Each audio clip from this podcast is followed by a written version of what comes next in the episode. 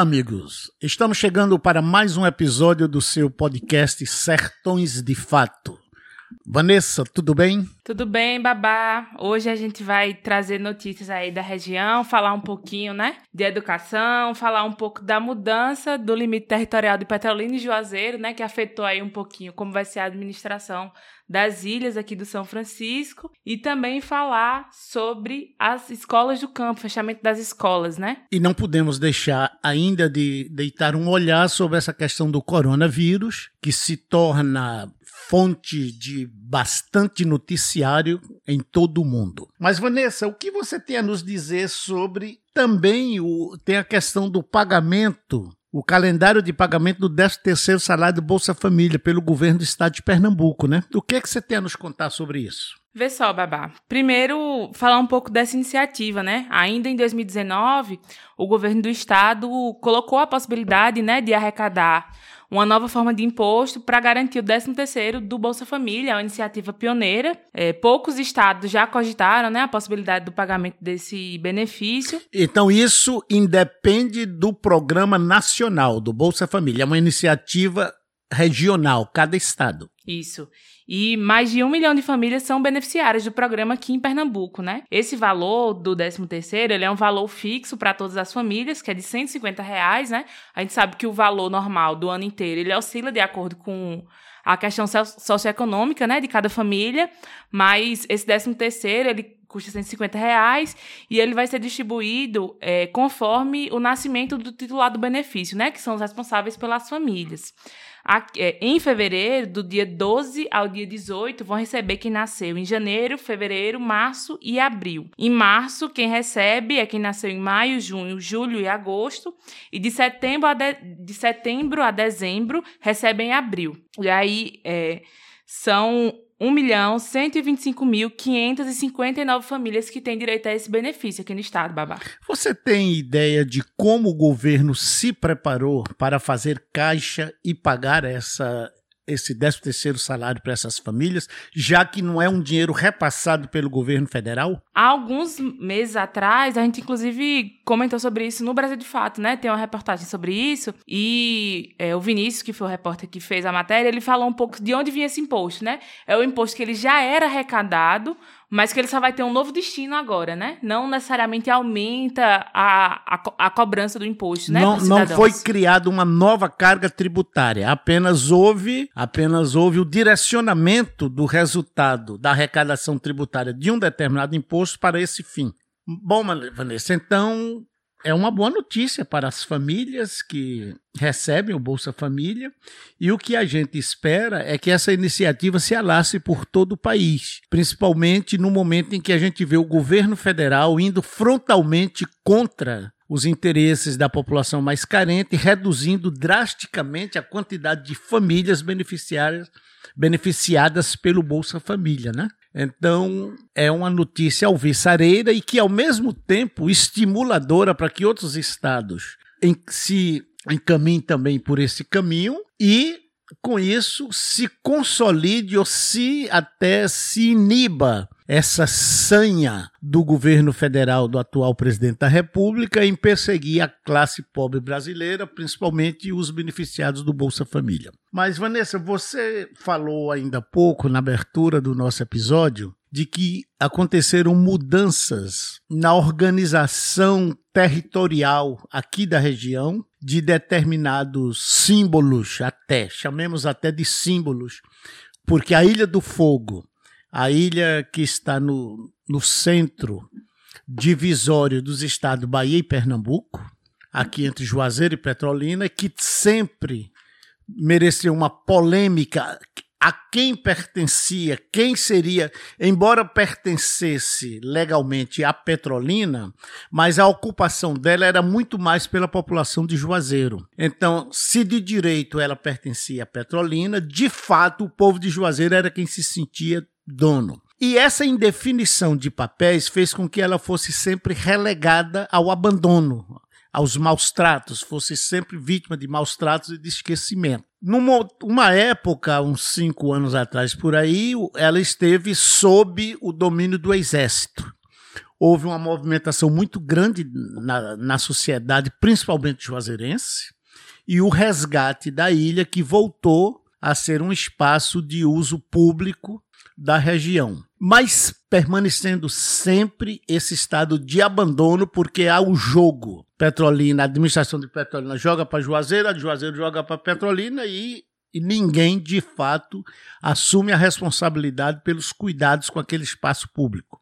E você hoje está nos dando a notícia de que, legalmente, houve uma definição, eu gostaria que você dissesse por parte de quem, e o que ficou definido nesse processo de que você acaba de nos dar a notícia de, de redirecionamento agora de autoridades sobre os espaços, não só da Ilha do Fogo, mas também a Ilha do Rodeadouro, que é outro espaço bastante turístico da região, e também a Ilha do Maçangano. O que você nos diz sobre isso? Olha, Babá, quem realizou esse estudo foi o IBGE, né? O Instituto Brasileiro de Geografia e Estatística. É um estudo periódico que eles fazem para definir os limites dos municípios e dos estados, né? E o que é que acontece? É, uma nota divulgada pela prefeitura colocou que agora a administração da Ilha do Fogo ela deixa de ser da prefeitura de Petrolina e passa a ser responsabilidade da prefeitura de Juazeiro, né? Como você comentou, do ponto de vista de ocupação, a ilha é muito mais aproveitada, ocupada comercialmente para lazer pelos habitantes de Na Juazeiro. verdade, ela né? é muito mais identificada como um patrimônio de Juazeiro pela população, ainda que legalmente e juridicamente pertença à Petrolina. Mas há esse sentimento de pertencimento por parte do povo de Juazeiro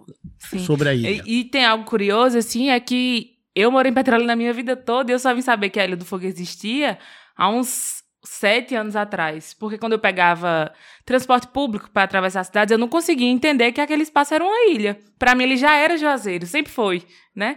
Então, é, essa questão da, da mudança do território é algo matemático, né, do, do IBGE, mas o que, que é que muda, né? Agora, a, a responsabilidade de limpeza, de cuidado, de segurança, fica com a prefeitura de Juazeiro, né? E aí fica a preocupação, porque quando a ilha passou a ser território de Petrolina, houve uma promessa da prefeitura, né, de revitalização daquele espaço, de criação Me de centro parece que comercial. em algum momento houve um diálogo no sentido de fazer uma administração bipartite. Os dois prefeitos da época manifestaram, mas parece que ficou a coisa só no- na manifestação e na vontade. É, não saiu do papel não, babai. Porque, inclusive, quem frequenta a ilha percebe que há uma série de problemas ali, né? Tanto do ponto de vista da limpeza, da coleta do lixo, da segurança, né? Tem um galpão lá que há muitos anos é uma promessa de virar um espaço cultural e nunca virou. Então, assim, o que não falta é ação a ser executada ali na ilha para ela, de fato, se tornar um ponto turístico adequado, né? Para receber os turistas e também a população das duas cidades. Cabe aí agora uma mobilização da sociedade juazeirense, a grande beneficiada com a Ilha do Fogo, o grande público que frequenta a Ilha do Fogo, juazeirense. Cabe agora uma movimentação da sociedade no sentido de pressionar a gestão pública municipal para dotar o local das condições essenciais para o bom funcionamento, tanto do ponto de vista ecológico como do ponto de vista da segurança. Né? É, são- é importante. E isso a gente sabe que esse descaso com a Ilha do Fogo não é, não é um problema de uma, duas, três administrações, é um problema antiguíssimo. Algumas vezes o que a gente já viu de ação saneadora na Ilha do Fogo foi feita pelo próprio público frequentador do local. Então, já que agora é uma responsabilidade institucional da Prefeitura de Juazeiro, então, que, que, que haja uma mobilização, que se criem comitês de gestão, que se criem grupos para acompanhar e pressionar pelo bom desempenho da administração, dotando a ilha das condições essenciais para o bom funcionamento, para o cumprimento desse papel importantíssimo que ela tem. O principal ponto de lazer de, Ju, de, de Juazeiro, o ponto de lazer popular. É o local onde não se paga para ir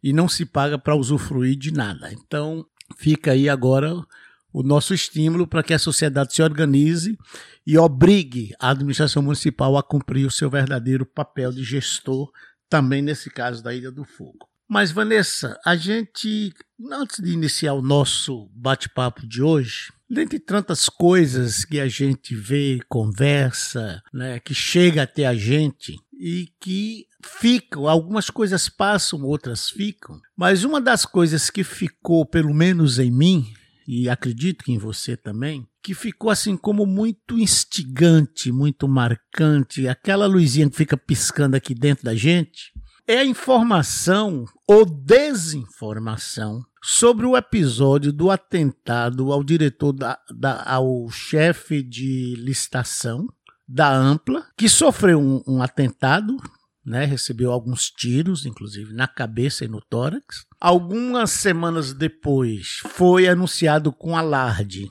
de que o assassino, ou pelo menos o quem perpetrou o atentado, teria sido preso no Ceará. E é interessante que um tempo depois, semanas e semanas depois, esse assunto sumiu totalmente das mídias, sumiu totalmente do comentário das pessoas, porque Petrolina ainda preserva muito essa questão de cidade do interior.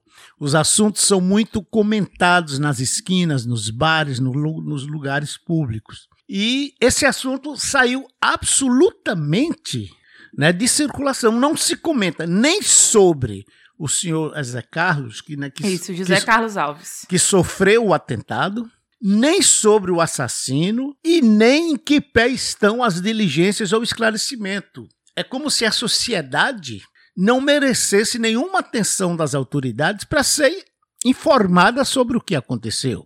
E se a gente olhar para trás, Vanessa, a gente vai ver que isso é meio vezeiro aqui em Petrolina. Eu me lembrava há poucos dias de uma pessoa que foi assassinada no caminho do aeroporto, que era o presidente de um partido político, e que na época se fez um estardalhaço enorme, porque foi um crime de repercussão política, e que se fez um estardalhaço enorme, que isso ia, ia, ia ser esclarecido, e passado alguns anos, se botou uma pedra em cima, nada se comenta.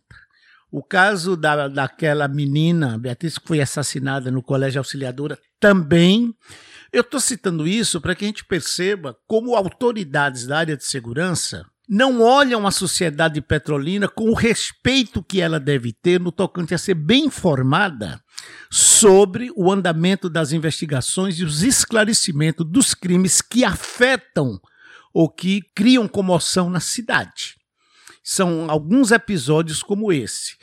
E você recentemente andou tentando procurando saber informação sobre esse, esse, episódio do atentado ao seu José Carlos Alves. E eu quer saber, você conseguiu alguma informação que a sociedade petrolina nunca soube? Vê, Babá, não.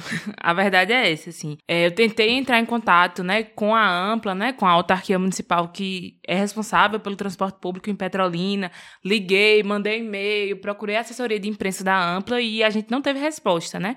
O fato é que o José Carlos Alves, a gente não sabe como está a saúde dele, né? A gente não sabe se está bem, se está mal, se sobreviveu. A notícia que saiu é apenas a notícia da tentativa, né, do assassinato e que o suspeito está um, preso. De um período de internamento num hospital com cirurgia e essas coisas. Isso, para depois da cirurgia não se, não se tem mais notícia, né?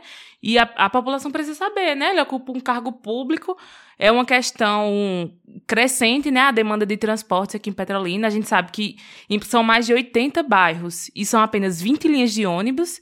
Então, assim, a gente precisa entender melhor, né, como anda aliás, a transporte na cidade. Aliás, Vanessa, você colocou o rumo da conversa aí no, no tocante ao transporte. É interessante a gente saber, e eu até pergunto e gostaria que algum dos nossos ouvintes me ajudasse a ter essa informação correta. Foi tirada a Joalina da, da primazia, da, da do transporte público de, Petro, de Petrolina, né? A Joalina tinha há mais de 60 anos essa concessão e foi tirada a Joalina e foi trazida outra empresa. E o interessante é que o que a gente ouve na cidade é que ninguém sabe de onde é essa empresa e quem são os donos. Eu, particularmente, entendo que é um dever da administração pública ser transparente e bem informar a sociedade, porque afinal de contas, toda a administração, todos os recursos, todo o empenho de um administrador deve ser no sentido de satisfazer as necessidades e os interesses da sociedade. E o mínimo que a sociedade pode saber é sobre o seu transporte coletivo. E que aqui, desde a gestão passada, essa questão ela é meio tratada assim como um, um segredo secretíssimo porque ninguém sabe. Já houve anteriormente uma outra empresa aqui na gestão do prefeito anterior. Houve uma empresa também que não se sabia de onde era, quem eram os donos, e atualmente isso se repete. Então, isso demonstra também de que esse discurso do novo, esse discurso que a gente vê na atual gestão, é meramente um slogan e não uma efetivação de ação. Continuamos sem saber quem é essa empresa, assim como continuamos sem saber que fim ou em que pé que está as investigações, as investigações e as punições ao quem perpetrou um ataque, né, uma tentativa de homicídio ao responsável pelo processo licitatório do transporte público em Petrolina. Uhum. Ô, Baba, mais uma coisa também é que é, essa falácia do novo é que é um novo em né? Especialmente no transporte público aqui em Petrolina. São ônibus novos para operar nas linhas. Eu fui aqui checar os fatos para também não falar informação errada. São mais de 50 bairros aqui em Petrolina, né? E são 22 linhas. Veja, são 50 bairros, 22 linhas, tem 80 veículos para rodar na cidade. São veículos novos, mas os problemas antigos não foram resolvidos. A gente não tem um único terminal na cidade né? Uma cidade com quase 500 mil habitantes não tem um terminal de integração. As pessoas não conseguem é, migrar de um ônibus para outro de forma segura. Isso é feito na rua, né? Sem segurança nenhuma. O que existe ao invés de terminal é um ponto universal. E não universal, existem né? linhas integradas daquela que você paga uma passagem e tem direito a mudar para. A integração existe, só que assim existe um tempo hábil, né? Que você precisa trocar de transporte. O que não existe é um lugar adequado para fazer essa mudança de transporte, né? Você precisa se locomover de um ponto ao outro para fazer a integração, porque não tem terminal na cidade, né? E os ônibus os ônibus que rodam, né, em Petrolina e Juazeiro, eles não têm integração com os ônibus do bairro aqui em Petrolina. Mas pelo menos foi cumprida a promessa que eu lembro que quando se falava na renovação dessa concessão, a atual administração falava com estardalhaço do conforto, do luxo dos ônibus, que inclusive todos eles teriam ar condicionado. Pelo menos isso se cumpriu? Também não, babado. Dos, dos cerca de 80 ônibus, apenas 8 têm ar-condicionado. 10% né, do total da frota. Bem menos, então, do que tudo que foi prometido. Dentre as questões relevantes de Petrolina, uma delas tem se mantido no topo do noticiário e dos comentários e dos interesses da sociedade, a atuação da Compesa, Companhia Pernambucana de Saneamento. Aqui em Petrolina, a Compesa tem sido alvo assim, de um ataque, o termo mais exato é esse, um ataque frontal por parte da administração, porque há desde épocas passadas um desejo de municipalizar, que na verdade eu diria que municipalizar é um eufemismo para privatizar. O que querem mesmo é privatizar o sistema de distribuição de água, abastecimento e saneamento na cidade. E com isso, há um comprometimento muito claro e definido dos veículos de imprensa da região, um comprometimento com o discurso, com a prática e o interesse da administração municipal de, des, de destruir a imagem da Compesa como uma empresa capaz de oferecer os serviços que a cidade precisa e, com isso, se instalar no, no inconsciente da sociedade a certeza de que precisa municipalizar e privatizar. Nós fomos conversar com João Rafael, o gerente regional da Compesa. Estamos aqui agora com uma entrevista para colocar para vocês, onde ele vai nos dar outras informações, vai nos dar outra visão, outros viés de como é a de fato a atuação da Compesa e de por que que existe esse essa área de, de interesses conflitantes entre a Compesa e a administração municipal. Então, Vanessa participou com a gente nessa entrevista, né, Vanessa? E nós vamos apresentar, não é? A gente falou também sobre a questão de como está o acompanhamento da Compes e do Comitê da Bacia Hidrográfica sobre a possível contaminação da água, né, em relação à barragem de Brumadinho, né? Já que ultimamente com as chuvas o rejeito se misturou novamente com a água, né? Existe um risco de contaminação, né, com rejeito tóxico. Esse risco agora ele se torna muito mais iminente porque muita chuva em Minas, e as águas estão. Tanto que o nível de água do rio, do rio São Francisco já subiu em torno de 7 metros nas últimas semanas, em função do volume de água que chega ao rio vindo de Minas, e junto com essas águas não tem como se impedir de virem os rejeitos daquele desastre de Brumadinho. Isso também será abordado pelo gerente João Rafael, até porque ele é membro do CEIVASP, que é o Comitê Gestor das Águas do São Francisco. Vocês fiquem com a entrevista. E, ao, e, e depois da entrevista, teremos o nosso companheiro Ari Cardona falando como médico sanitarista também, com conhecimento na área, vai falar também sobre essa questão do coronavírus, que já não é mais tão assustador como parecia, já não é tão ameaçador como parecia tempos atrás, mas que continua merecendo a atenção da saúde pública. João, a Compesa ela é apresentada para a sociedade petrolina como uma empresa de deficiência técnica. Mas a gente sabe que por trás disso há uma forte conotação política na, no, na ideia de manchar a imagem da Compesa. Como é para vocês conviver com essa dualidade na cidade de Petrolina? Olha, é, eu tenho uma formação técnica, certo? Sou engenheiro civil pela, pela engenheiro civil da Compesa, inclusive. É, e a gente procura é, trabalhar isso de uma forma bem tranquila para que a gente possa prestar o serviço à população. Então, assim, dentro das coisas que a gente é, procura, dos pilares que a gente procura se agarrar, primeiro é o serviço público. A gente precisa ter um atendimento à população de forma imediata. É, só para você ter uma ideia, a gente aqui é, tem tempos médios de atendimento de água e de esgoto, quer dizer, vazamentos de água e extravasamento de esgoto, de três dias e isso é regulado pela ARP, que é a Agência Reguladora de Pernambuco, para que a gente, em três dias, a gente esteja atendendo aquela população que fez a sua reclamação, tanto de vazamento como de extravasamento. A nossa meta dentro de Petrolina, diante de todo esse cenário que busca manchar a imagem da empresa, é atender no mesmo dia, quer dizer, com 24 horas exceto em casos especiais, como por exemplo grandes chuvas ou grandes estouramentos ao mesmo tempo, é, a gente tem conseguido atender dessa forma. Então, é, são serviços que, que a população mais requer da Compesa. São vazamentos, extravasamentos de, vazamentos de água extravasamento de esgoto.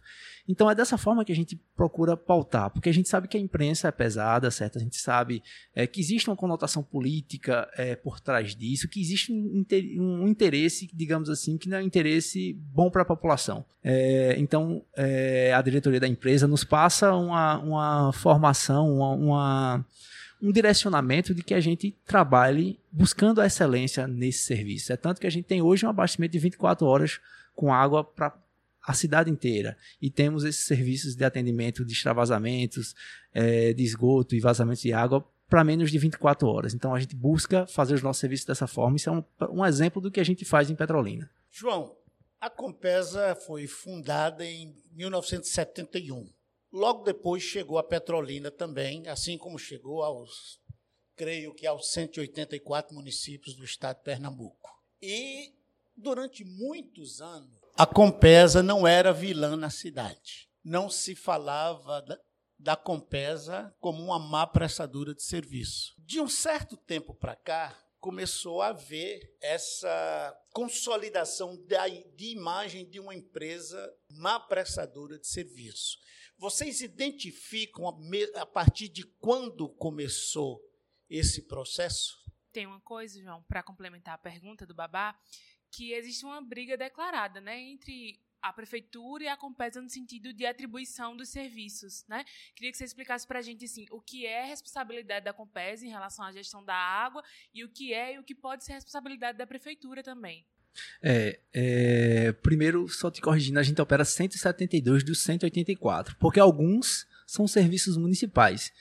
E a gente vê, por exemplo, é, o Ministério Público ele atua bastante, certo? Em cima da Compesa e com toda razão. Acho que o papel do Ministério Público realmente é esse: fiscalizar o direito do consumidor, fiscalizar o direito do povo.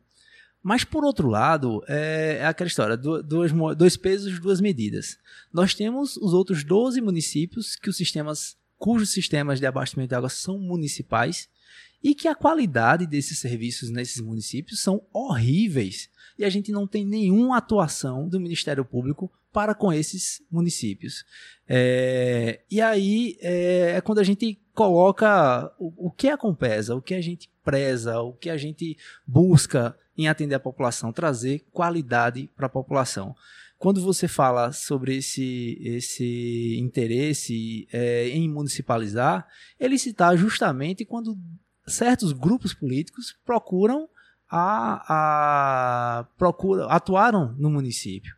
E aí, por conta de interesses políticos, tanto do mesmo grupo de você estar tá contra, como do, do, mesmo grupo político está a favor, e são situações diferentes. A gente tem, por exemplo, é, e falando do, do, até do, do, grupo atual, a gente tem quatro, fechando aí, três anos de, de, de mandato do prefeito, onde a gente viveu um ano de prosperidade, de um ano de entendimento político, onde foram feitas grandes obras, como por exemplo São Gonçalo, e a gente conseguiu atender o abastecimento, o esgotamento sanitário do bairro São Gonçalo e avançar, como por exemplo o caso da Orla. Hoje você não vê esgoto sendo jogado ali na Orla 1.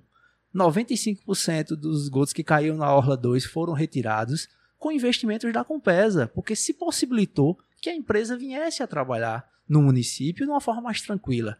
É, eu costumo sempre fazer um parênteses. Ah, eu, eu, eu assemelho a Compesa em Petrolina como um inquilino que está numa casa. Se o dono da casa está pedindo a casa antes do contrato, e o, e o inquilino está ali dizendo, eu tenho um contrato e eu quero que você respeite o contrato, e continua, ele não vai fazer nenhum investimento naquele imóvel, seja ele um imóvel comercial ou residencial, se ele sabe que o dono, quando acabar o contrato, vai tomar, ou até mesmo antes, vai tomar aquele serviço. A mesma coisa acontece aqui. Nós somos uma empresa pública, certo? Que tem um fim social também, é forte, um lado forte, e a gente precisa, mas a gente precisa pensar como empresa privada, senão a gente não sobrevive. É, na época do ex-governador Eduardo Campos, se aparelhou a empresa muito bem, de grandes gestores, para que essa, essa, esses gestores pudessem transformar a empresa em uma outra empresa. Então, ao longo dos últimos 3, 4 anos, a Compesa vem ganhando diversos prêmios nacionais como melhor empresa de saneamento, isso por revistas conhecidas, revistas é, de sucesso e, e reconhecimento a nível nacional. E isso não foi à toa. A gente precisa transformar a empresa em empresa de gestão, certo? Que tem um lado, um cunho social, mas que a gente precisa prestar o serviço à população. Então, buscando isso, a gente procurou fazer grandes investimentos em todos os sistemas e em Petrolina também. É à toa que, não é à toa que em 2007 fizemos uma, uma, um aditivo da concessão atual, porque a gente via que o contrato antigo, o plano de metas antigo, ele já não atendia mais Petrolina por conta do crescimento. Eu gostaria de pedir a você que voltasse um pouco na pergunta da nossa companheira Vanessa, porque a gente não sabe muito bem no, no tocante essa questão de esgotamento sanitário. Pelo que a gente sabe, existe dupla responsabilidade. Parte da responsabilidade da Compesa, existe parte da prefeitura. Onde começa uma e termina a outra? Olha, é, tanto para abastecimento de água como esgotamento sanitário, nós temos propostas para investimentos, certo? crescimento da cidade é, e atendimento ao público mas certos empreendimentos eles precisam ser dotados da infraestrutura para que possa passar com peça. Vou te dar um exemplo. Vou lançar um loteamento novo. É, a Companhia Pernambucana de Saneamento ela precisa ter uma capacidade de atender aquela demanda, certo? E uma capacidade de coletar esgoto daquela, daquele empreendimento. Mas ela não é obrigada a implantar infraestrutura dentro do empreendimento. Isso é uma obrigação do loteador. Isso é uma lei federal, inclusive, que vem do parcelamento solo urbano, a lei do parcelamento solo urbano, de 1979. Mas não é isso que se vê. A gente vê grandes secretários que saíram da, das, das, prefeituras, não estou falando de Petrolina, estou falando de uma forma geral, que saíram muito bem de vida porque ganharam terrenos. Inclusive, eu assisti recentemente no Fantástico uma entrevista falando sobre isso, que ele dizia que os secretários tinham aprovado garagens embaixo de janela, de prédios, de tudo quanto é forma, para poder aprovar o empreendimento. E por trás, os caras saem ganhando com isso. Então, com isso, grandes investimentos, empreendimentos se, se implantaram em Petrolina sem essa infraestrutura. E aí fica difícil da companhia pernambucana de saneamento acompanhar, da companhia energética acompanhar esse crescimento, da própria prefeitura de colocar transporte público, de colocar pavimentação e iluminação nesses empreendimentos. Então, é, a Cubesa ela tem o atendimento, tem sistemas em funcionamento onde ela faz a operação desses sistemas. Então, a nossa atribuição é colocar é, fazer a coleta, transporte e tratamento do esgoto nesses sistemas, como também o abastecimento de água. Mas um empreendimento novo que se crescer de uma forma desordenada é preciso que se pare e se pense. É, se foi permitido pela prefeitura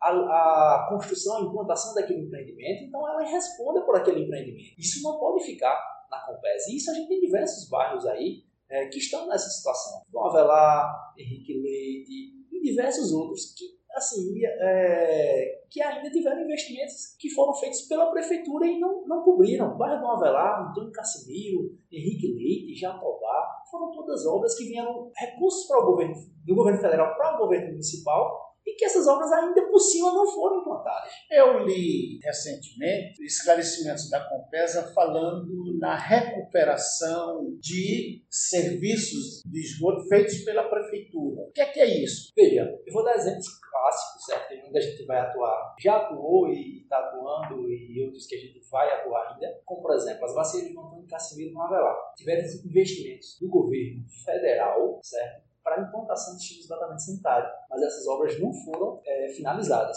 e nem tiveram a sua funcionalidade. O que é que eu digo por funcionalidade? Uma obra de esgoto, ela foi concebida, por exemplo, para atender uma região uma certa região da cidade, ela precisa ter uma estação de tratamento em funcionamento. Por mais que você não consiga concluir toda a obra, a estação de tratamento de esgoto ela precisa estar, tá tá concluída para receber, se não ao menos uma rua. Se eu implantar rede de esgoto em uma rua e não tiver estação de tratamento, eu não fiz nada. Eu estou coletando esgoto para jogar na natureza.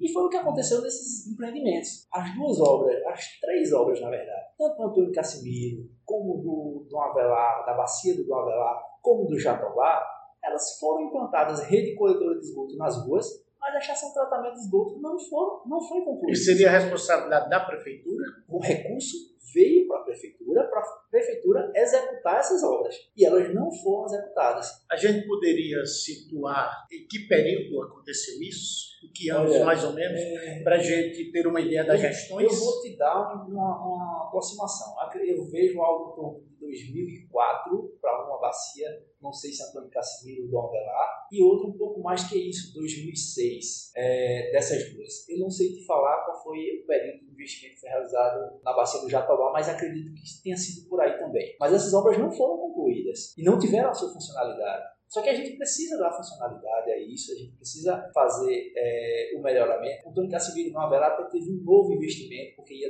entrar em tomadas conta especial. E aí, uma outra gestão, acredito em 2012, 2011, é, assumiu a conclusão dessa obra e fez as estações de tratamento de esgoto. Mas não olhou para a rede coletora de esgoto, que já tinha um lapso temporal de implantar e sem funcionar. E a, o equipamento de esgoto, se ele não for utilizado e não dado a sua manutenção, ele acaba se perdendo. Então, aquela, até por brigas é, dentro da comunidade. Vi diversos casos onde o esgoto ele vai sair no canto mais baixo. Então todo mundo se interligou à rede. Quem morava no canto alto, ótimo, maravilha, o esgoto estava saindo de frente da casa dele. Mas quem mora no ponto mais baixo e não tinha rede para frente, estava recebendo esgoto da comunidade inteira. Então tinha gente que entrava e disse, eu vou completar. Ia lá e completava o posto de visita para que o esgoto não saísse na frente da casa dele. E aí essa, essa rede foi se deteriorando ao longo dos tempos foi implantada a, a, estação de tratamento, mas não foi, não foi mexido na rede coletora de esgoto. Sentamos com o gestor é, em 2016, sentamos com o gestor,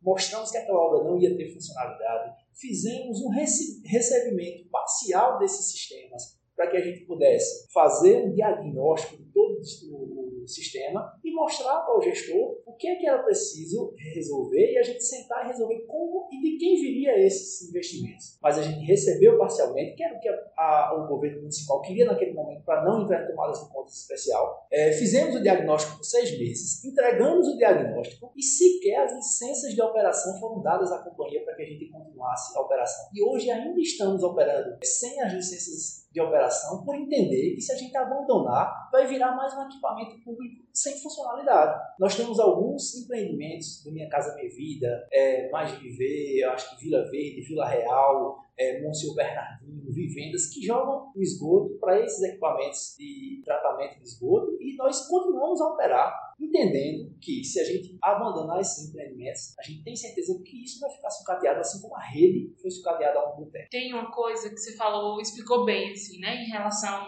ao esgotamento sanitário, né? Existe o cano, existe a saída de esgoto, mas existe um lugar para onde essa água vai. Eu morei por muito tempo no Fernando Dalino e era isso que acontecia, né? Eu morava na parte de cima do bairro, no começo do bairro, e quando essa água descia para o fim do bairro, ela empoçava lá, o esgoto. E isso causava problema de saúde pública, enfim, era, era inclusive uma das pautas do, da rede de saúde lá, né? Do postinho da, da cidade, porque tem muito problema de saúde relacionado ao esgoto e tal. E aí você explicou que existe uma divisão de tarefas, né? Em relação à Compes e em relação à prefeitura. Mas ainda assim, o, os moradores, os moradores da cidade, têm uma dificuldade em entender, por exemplo, a questão da interrupção do fornecimento de água. Mesmo quando sai na imprensa, ah, a gente vai cancelar por um dia, ou por dois, ou por três dias, né? A distribuição de água no bairro, explica tecnicamente, mas queria que tu explicasse de maneira mais ampla por que ocorre, né? Esse sistema de parar um pouco a água e é manutenção da rede, enfim, são vários motivos, mas queria que tu explicasse pra gente por que, que esse, esse, essas pausas vêm ocorrendo no abastecimento, né? Especialmente nessa época do ano. Complementando aqui, porque na visão simplista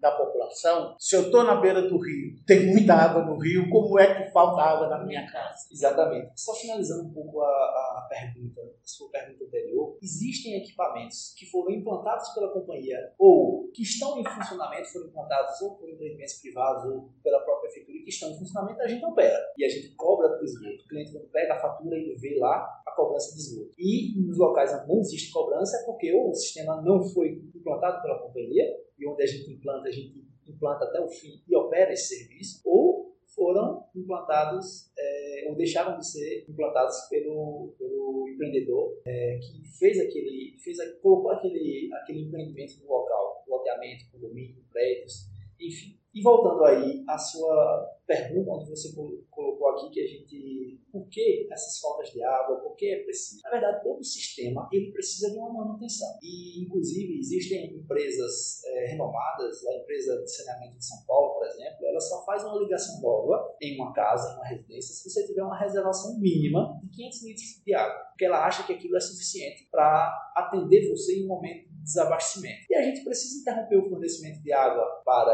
é, fazer um vazamento, por exemplo, um vazamento pode ter diversos motivos, desde a rede antiga, um carro pesado passando por cima, a uma pavimentação que venha com rolo compactador e acabe danificando a rede que ali está, pressões altas, consumo, assim, redução de consumo por conta de clima e acaba que a gente está preparado, distribuindo uma certa quantidade de água e quando o clima é, modifica, esse consumo diminui e aí as pressões se elevam e acaba estourando a rede. Então, vazamentos a gente precisa interromper para poder executar. E aí a população vai ficar sem água durante esse período. Também fazer modernização, como foram feitas quando eu comecei a atuar aqui em Petrolina em 2015, nós estávamos numa grande transição, é, finalizando o equipamento de abastecimento de água que aumentou é, em 40% a oferta de água para Petrolina, como também finalizando obras nas estações de tratamento antigas para que a gente pudesse modernizar essas estações. E era necessário fazer algumas paradas de dois, três dias para que a gente pudesse fazer essas adequações necessárias, pudesse modernizar o sistema para prestar uma melhor é, melhor atendimento à população. Fazer interligações do novo sistema com o sistema antigo, para que a gente pudesse trazer mais água a toda a cidade. Então, essas paradas são necessárias independente de Compesa ou qualquer outra empresa, privada ou pública, que esteja aqui em Petrolina, elas vão continuar acontecendo. O importante é a gente trabalhar com prazos, a gente trabalhar de forma imediata para atender a população e é o que a Compesa tem feito, para retirar os grandes estouramentos, é, grandes vazamentos de água, para retirar os extravasamentos de esgoto, é, fazendo campanhas sociais, porque a gente sabe que o maior problema de esgoto que Petróleo tem é por conta do uso do, do esgoto. Você tem muito, muita reincidência de extravasamento em locais onde você tem restaurantes, locais onde você tem oficinas mecânicas, que despejam óleo na rede coletora e aquele óleo forma um sabão e acaba obstruindo a rede. Então é, é, é, dessa forma que a gente trabalha, tentando atender a população de imediato. Sempre que um, cliente liga falando sobre extravasamento de esgoto, por exemplo, a gente já direciona uma equipe e resolver aquele problema. Então por isso que a gente precisa tanto das paralisações de água ou de esgoto, para poder fazer as melhorias necessárias no sistema. João, pelo que você colocou aí, eu lembro que na gestão do prefeito Odaci Amorim se discutiu, estava em pauta na época a questão da municipalização da Compesa. E ele foi talvez nessas últimas quatro ou cinco gestões o único prefeito que não encampou essa ideia da municipalização da Compesa. E eu lembro que ele anunciou que teria negociado e pactuado com a Compesa um investimento em Petrolina que faria com que se suprisse as necessidades e que com isso se afastaria a necessidade imediata de municipalização. Pelo que você falou aí, 200 milhões de investimento, provavelmente esse dinheiro está no meio dessa coisa. Eu gostaria de saber, primeiro, esse ordenamento foi cumprido de investimento no município? E segundo, só para reforçar uma ideia aqui, para que a gente passe uma outra etapa da nossa entrevista, a Compesa está efetivamente aparelhada para atender tecnicamente todas as demandas de Petrolina? Eu diria para a primeira pergunta sua, se foi cumprida ou não, eu digo sim e digo não. Digo sim porque os investimentos que estavam previstos em valores, eles foram superados quase que em dobro. E digo que não porque determinados investimentos que também estavam previstos, mas não estava escrito ali, que tinha que ser pela Compesa, que tinha sido prometido é, por exemplo, pela Codevas, eles não se implantaram, não tiveram a sua finalização. Diversas obras que foram realizadas pela Codevas e ainda hoje a Compesa não opera, porque os sistemas têm falhas, porque os sistemas não foram concluídos, é, e por conta disso, esses investimentos não foram em sua totalidade implantados. É, fora isso, a gente vê também que naquela, naquele plano de metas ocorreram algumas falhas em relação a valores. Por isso que a gente investiu muito mais do que estava previsto em valores, mas não conseguiu atender e acompanhar todas as metas que foram contadas. Mas boa parte das metas que estavam escritas na, na, no plano de metas, eles foram atendidas. Quando eu falo boa parte, mais de 90% a gente conseguiu atender. Lembrando que quando sai o governo Odaci Amorim, entra o, o governo de Júlio Lócio e a ideia de municipalização voltou à tona. Isso prejudica muito a captação de recursos. Recentemente, estávamos com os investimentos que estavam é, previstos com o Casimiro e Dom Avelar, parados porque a Caixa Econômica queria garantias. E o governo municipal dizendo que vai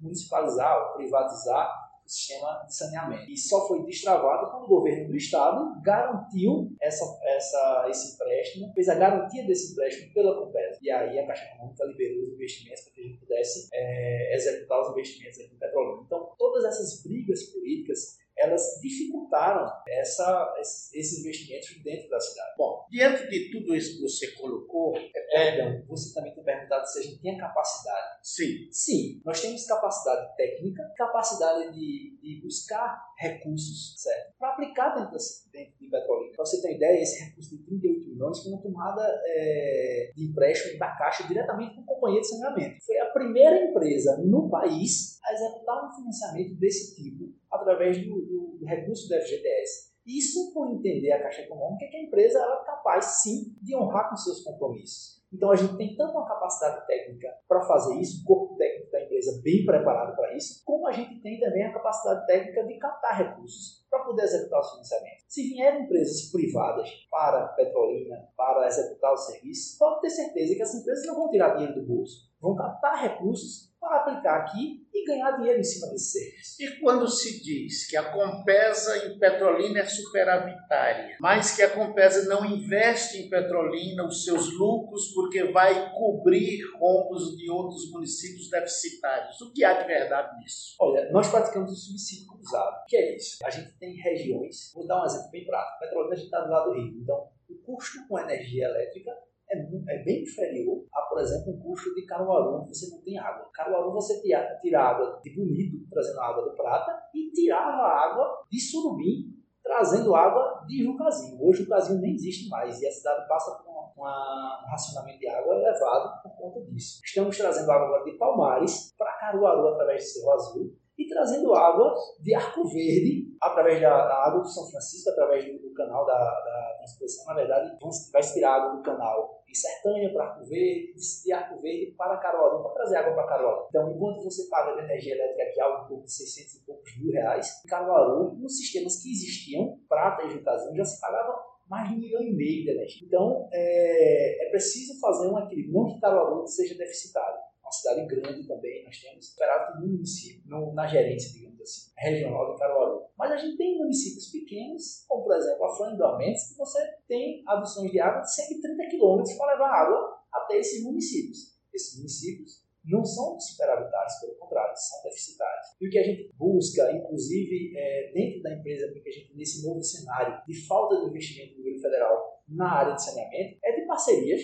público-privadas, como foi feito em Recife, para que a gente possa trazer investimentos e operar. Quer dizer, eu tenho uma cidade que é superavitária e tem outras que não. Vamos formar um grupo e tornar esse sistema, essa regional, digamos assim, superavitária. É, mas quando a gente coloca, e assim, a, a população petrolina ela vê muito o lado dela. Eu não quero patrocinar, digamos assim, outros sistemas de abastecimento d'água. Quero que o dinheiro de petrolina fique em petrolina. Aí a gente costuma mostrar os investimentos que foram feitos. Se você faz uma conta é, rápida no que a gente arrecada em petrolina, no que a gente gasta com a manutenção, gasta, não, investe trazendo novos equipamentos para a petrolina, a gente chega em algo de torno de 90% do que a gente arrecada aqui, a gente deixa em Petrolina. E os outros 10% a gente reinveste em outros municípios, diferentemente da empresa privada. Se ela entrar aqui, ela vai gastar 90% do que ela arrecada aqui e levar os outros 10% para o bolso dela. Então é, é, bem nessa linha que a gente tenta trabalhar e mostrar à população que esses investimentos, a Compesa é uma empresa pública e que usa esses, esse lucro da empresa para reinvestir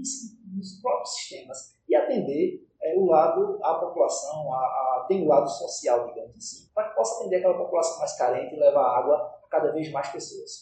João, fica claro para gente de que, e eu falei isso no início da nossa entrevista, de que a Compesa sofre o que nós chamaríamos de falar um bullying aí por questões políticas. É superdimensionado qualquer problema que tenha com fornecimento de água ou com estouro de esgoto, essas coisas, isso na imprensa é superdimensionado. E por outro lado, e por outro lado, é negada muita informação à população dos verdadeiros bons serviços que a Compesa presta. Isso porque há um interesse claro público de privatização. Então, a questão é muito mais política do que técnica. O que eu lhe pergunto é o seguinte: digamos que evolua esse processo de privatização. O que custará ao povo de Petrolina bancar isso? Porque esse processo ele atende de imediato a um interesse político de grupos, mas não é dita à população efetivamente o que ela pagará por essa municipalização, que pelo que você já falou aí e nós concordamos de que a, a empresa privada ela visa lucro e não fará ações sociais como essa que a Compesa faz, segundo você disse, então está claro de que quem vier vem buscar lucro. E não, nunca é dita à população qual é o custo disso. Eu gostaria de que você nos ajudasse a colocar para o povo isso.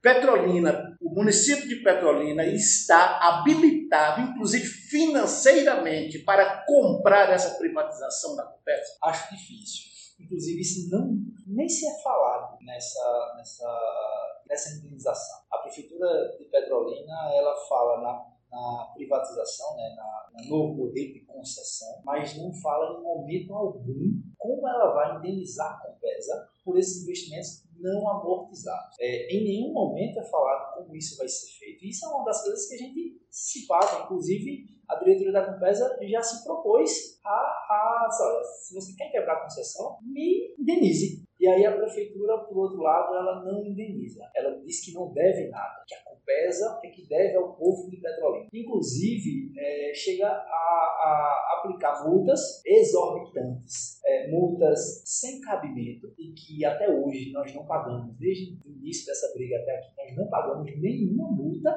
que a gente consegue facilmente, na esfera judicial, derrubar aqueles argumentos. Mas a gente continua recebendo multas para que aquelas multas sejam é, moeda de troca. Olha, você não paga as multas e aí a gente não te paga a indenização. Acho acredito que essa é o pensamento do governo municipal, mas é uma coisa que a gente não vai aceitar. É, e continua brigando para que a gente possa ter as, indenizações feitas. Em caso, em um caso da gente realmente ter que entregar a concessão antes do período que foi é, estabelecido. O que o município teria que indenizar a Compesa? Olha, todos os investimentos são amortizados. Dá um exemplo. Todos os investimentos realizados depois de 2007, quando a gente tinha ali 117 milhões para aplicar em 30 anos, nós passamos aí, é, vai completar ainda, né, 13 anos, menos da metade, nós já investimos 200 milhões. Então, todo esse investimento não amortizado, todos esses 200 milhões que foram investidos e não se passou o período, ele precisa ser devolvido à companhia. Fora os equipamentos, os investimentos feitos em estações de tratamento, estações elevatórias, novas redes coletoras de esgoto, novas redes de abastecimento de água, é, que foram implantadas, que existem aqui e a gente precisa ser é, ressarcido desses valores. João, tem um tema que não é necessariamente ligado a como funciona a Compesa, a administração, enfim. Mas a gente, há mais ou menos um ano atrás, né, teve o crime ambiental em Brumadinho e naquela época já se especulava a possibilidade do Rio São Francisco ser contaminado né, com o rejeito da barragem. E aí, há alguns meses atrás, há mais ou menos seis meses atrás, a gente teve uma audiência pública aqui em Petrolina para falar sobre isso, né, sobre os desdobramentos. Alguns vereadores da cidade foram até né, algumas regiões de São Francisco onde se dizia estar contaminado. Só que o que a gente recebeu de, de resposta o que a imprensa recebeu, né, de resposta da Compesa na época, é que a Compesa ela vinha avaliando a possibilidade de contaminação, mas que o sistema atual de tratamento de água e de esgoto da Compesa não leva em conta o rejeito de Brumadinho, né? Que são substâncias tóxicas e minerais. E aí queria que tu falasse um pouco sobre isso. Existe alguma atualização sobre esse tema, no sentido de que a Compesa ou a própria companhia da bacia vem monitorando ainda a água e também é, como, do ponto de vista social, como a Compesa vem é, contribuindo com esse processo de revitalização do rio, né? Você falou que a Compesa tem parado de jogar o esgoto sem tratamento pela orla, enfim. Quais são as ações que a Compesa vem executando para evitar a poluição do rio e para combater também? Em relação aos rejeitos, a gente tem sistemas de tratamento de água específicos. Cada barragem, rio, existem particularidades da região que influem na, naquela composição da água. E a gente aplica determinado é, processo de tratamento a depender de qual seja a qualidade da água bruta. Se você tem rejeitos de minério, nós precisamos precisamos implantar um determinada, uma determinada, um determinado tratamento para poder retirar aqueles rejeitos. E eu vou dizer, não é só a Compesa não. Nenhuma companhia de abastecimento ao longo do Rio São Francisco tem capacidade de tratar a água com aquele rejeito. A nossa, a nossa nosso conforto é de que esse rejeito não chegou ainda ao Rio São Francisco de forma a impactar a qualidade da água bruta. Esses rejeitos foram se depositando aí na barragem de Retiro Baixo. É, acredito que nem existe registro desse rejeito na barragem de Três Marias. Eu faço parte, inclusive, do comitê da bacia hidrográfica representando a Compesa, a gente acompanha muito isso. Mas a gente continua aqui em Petrolina fazendo as análises da água para a gente verificar se existe ou não. Em relação à sua segunda pergunta, é, onde você falava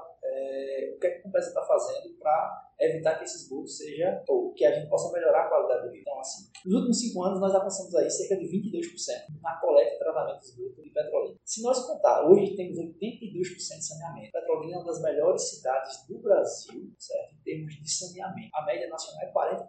É, a média do estado fica até um pouco abaixo que isso. Mas nós temos trabalhado dentro do Petrolina para que a gente possa recuperar todo o sistema e não despejar esse esgoto no rio. Então, esses investimentos foram feitos. Também investimentos para que a gente possa melhorar o tipo de tratamento, para que a gente possa alcançar melhores é, resultados, aumentar a eficiência do tratamento e aí, com isso, atender é, a legislação ambiental nova, que do Estado, inclusive, é mais rigorosa do que a, a legislação federal, e trazer aí para a natureza um, um, bom, um bom efluente, digamos assim. A gente está despejando um efluente tratado aí melhor do que a água bruta que existe no rio. João, tem sido noticiado o seu afastamento da gerência da Compesa em Petrolina. Não sabemos o que há de verdade nisso. Foi noticiado, gostaríamos de ouvir de você. E se verdade que você está trocando Petrolina por outra cidade, eu gostaria que você nos dissesse o que lhe frustrou nesses cinco anos em Petrolina e o que lhe deu muita alegria em ter estado à frente da Compesa nesses cinco anos. Olha, é, existe sim a, não diria o afastamento, sem transferência, certo? É comum para empresas públicas, exemplo, privadas, é, fazer uma rodada de gestores. Isso para que a gente possa levar do local onde a gente está para novos locais, tecnologias,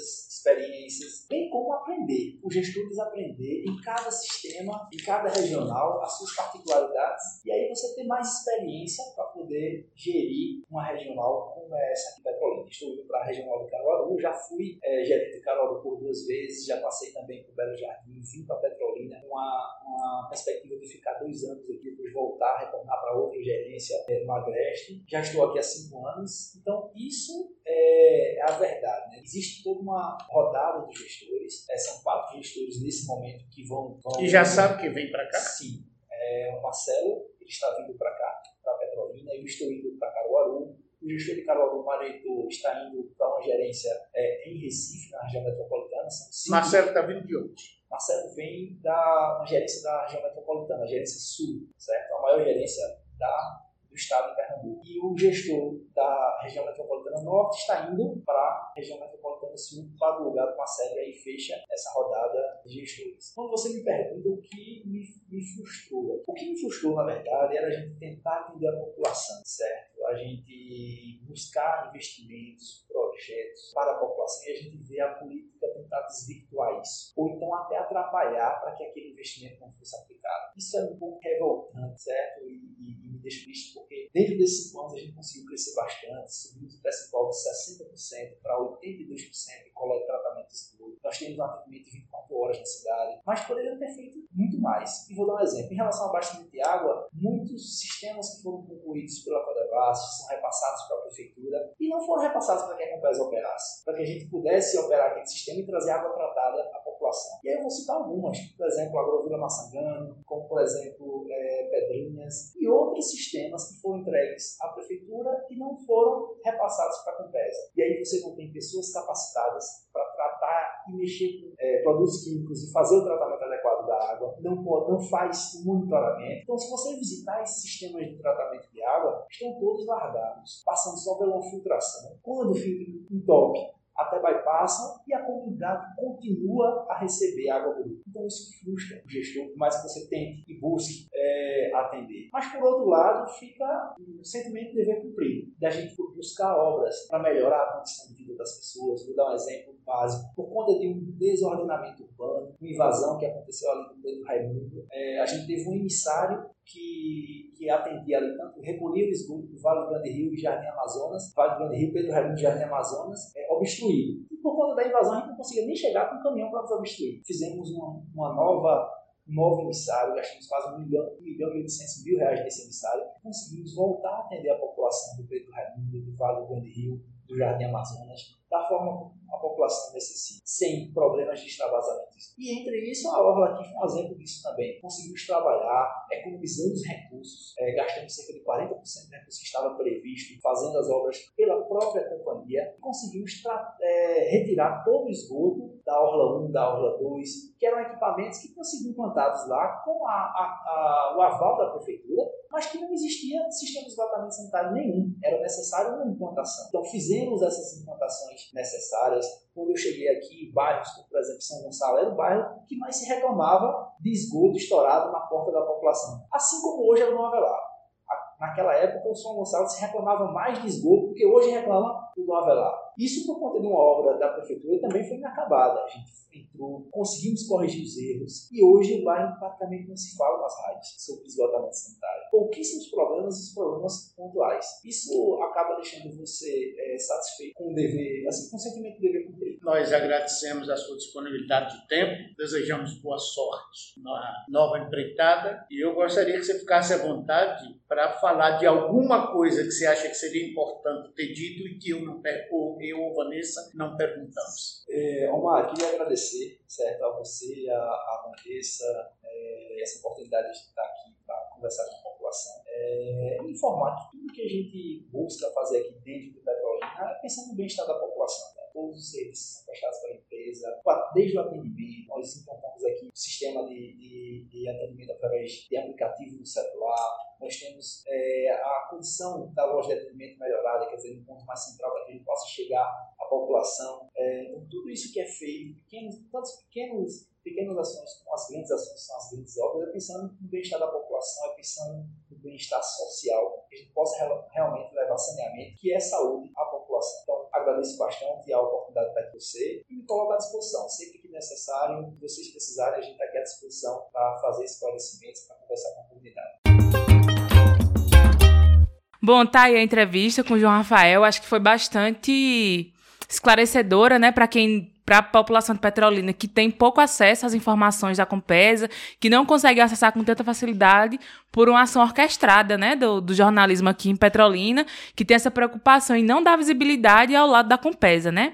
Agora a gente vai conversar um pouquinho com Aristóteles Cardona sobre a questão do coronavírus, né? Quem passou aí pelos anos 2000, 2010, vendo a questão do H1N1, da gripe do frango, da gripe suína, temeu, né, um pouco a questão dessa epidemia mundial, e aí o Ari traz novidades, né, de que existe uma possibilidade aí de barrar o vírus, né, de barrar é, essa possível pandemia, né, que até então vinha se desenhando.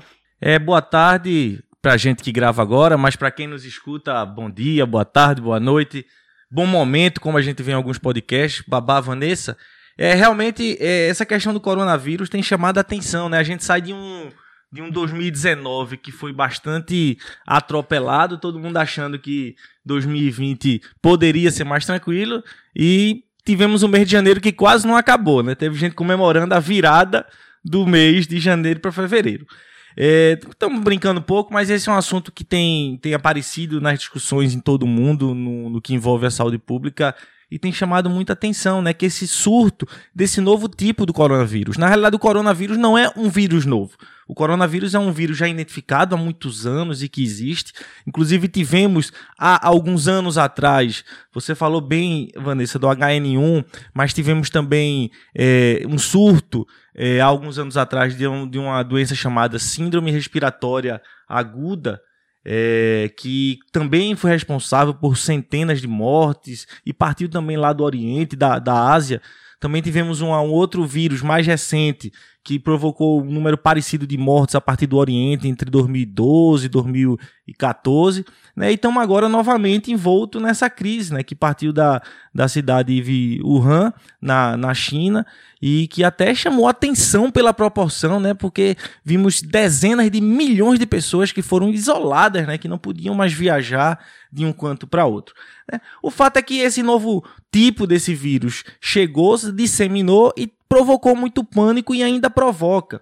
Eu acho que é importante a gente entender, é, e nesse momento a gente, apesar de não conseguir prever ainda a dimensão que vai ter, mas aí já começa a se desenhar os limites desse surto e dessa epidemia. Inclusive, é, é, ainda isso está em estudo, vai merecer é, estudo mais conclusivo, mas já se sabe, por exemplo, que apesar da alta taxa de propagação, a letalidade dele é menor do que essa que causou essa síndrome respiratória aguda há alguns anos atrás. Né?